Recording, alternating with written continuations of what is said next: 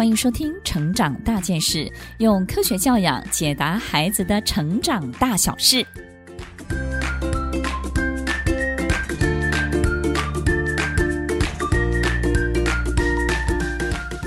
这一集分享的主题是好习惯帮助孩子顺利入学。当孩子要上学的时候，我们都会非常的担心，尤其是第一次要进入小学的时候，或是第一次上幼儿园，或者是寒假、暑假过后开学的第一天，我们到底怎么样让孩子可以很快的进入这种秩序感，提早建立孩子入学前的正确的作息跟习惯，让他入学之后呢，可以更顺利哦。所有的作息都乱掉了，有没有可能是大人做到了一个很重要的不好的示范？就是呢，我们都按照自己的喜好过生活，家中的照顾者呢也习惯顺着孩子的喜好来带孩子。如果我们顺着我们的习惯，然后呢又同时顺着孩子的喜好，那是不是我们的家庭就会天下大乱了？如果每一个人都按照自己的秩序在走的时候，这个家庭里头有六个人就有六个秩序，那么。这个六个秩序是不是让家里头就会变得所有的节奏、时间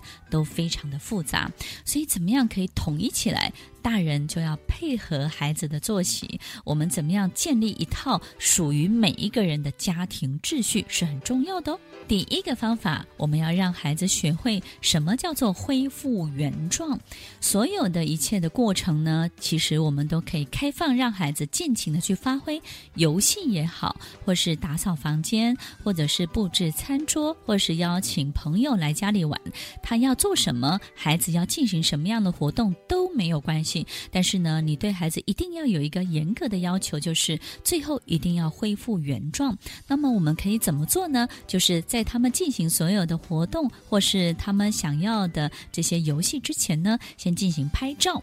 拍完照之后呢，就告诉所有的孩子，你要知道哦。不管你中间进行了什么，你就是要恢复到这个拍照照片当中的原状。所以呢，孩子不只是玩得很尽兴，但是呢，他最后还有一个重要的任务，就是恢复原状。当孩子能够恢复原状的时候，秩序感就会建立起来喽。第二个部分，我们要让孩子学习到的叫做完美的收尾，它叫 Happy Ending。完美的收尾是什么呢？不管孩子要从事任何一个事情，好比吃一顿饭，他要把它吃完，做一件事情要把它做完，听一个人讲话要把它听完，参加一个竞赛、参加一个赛事的时候呢，要坚持到底，不可以半途放弃。不管自己是落后还是领先，都不可以中途的离席。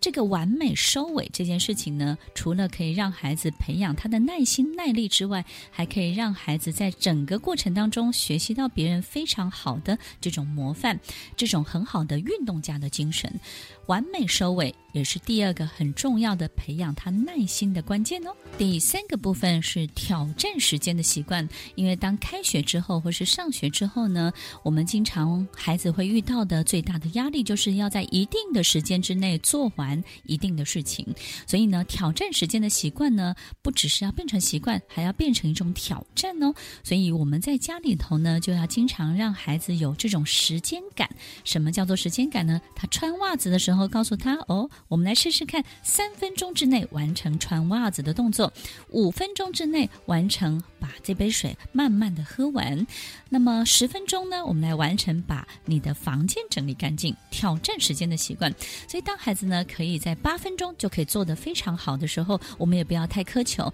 反而要奖励他，他才会持续的愿意去挑战这个时间哦。在挑战时间的过程当中，我们也要全家一起来配合调整吃饭跟睡觉两项作息的时间。这种全家人统一的吃饭、统一的睡觉的作息，对孩子是相当重要的，因为在这样的规则之内，他才会觉得遵守是非常有意义的哦。所以要记得，第一个是恢复原状，我们可以让孩子开放性的去玩乐，去进行所有的活动，但是他一定要恢复原状。第二个就是完美的收尾，Happy Ending。很多事情要吃完、做完、听完，参加一个竞赛呢，要坚持到最后，不可以半途放弃。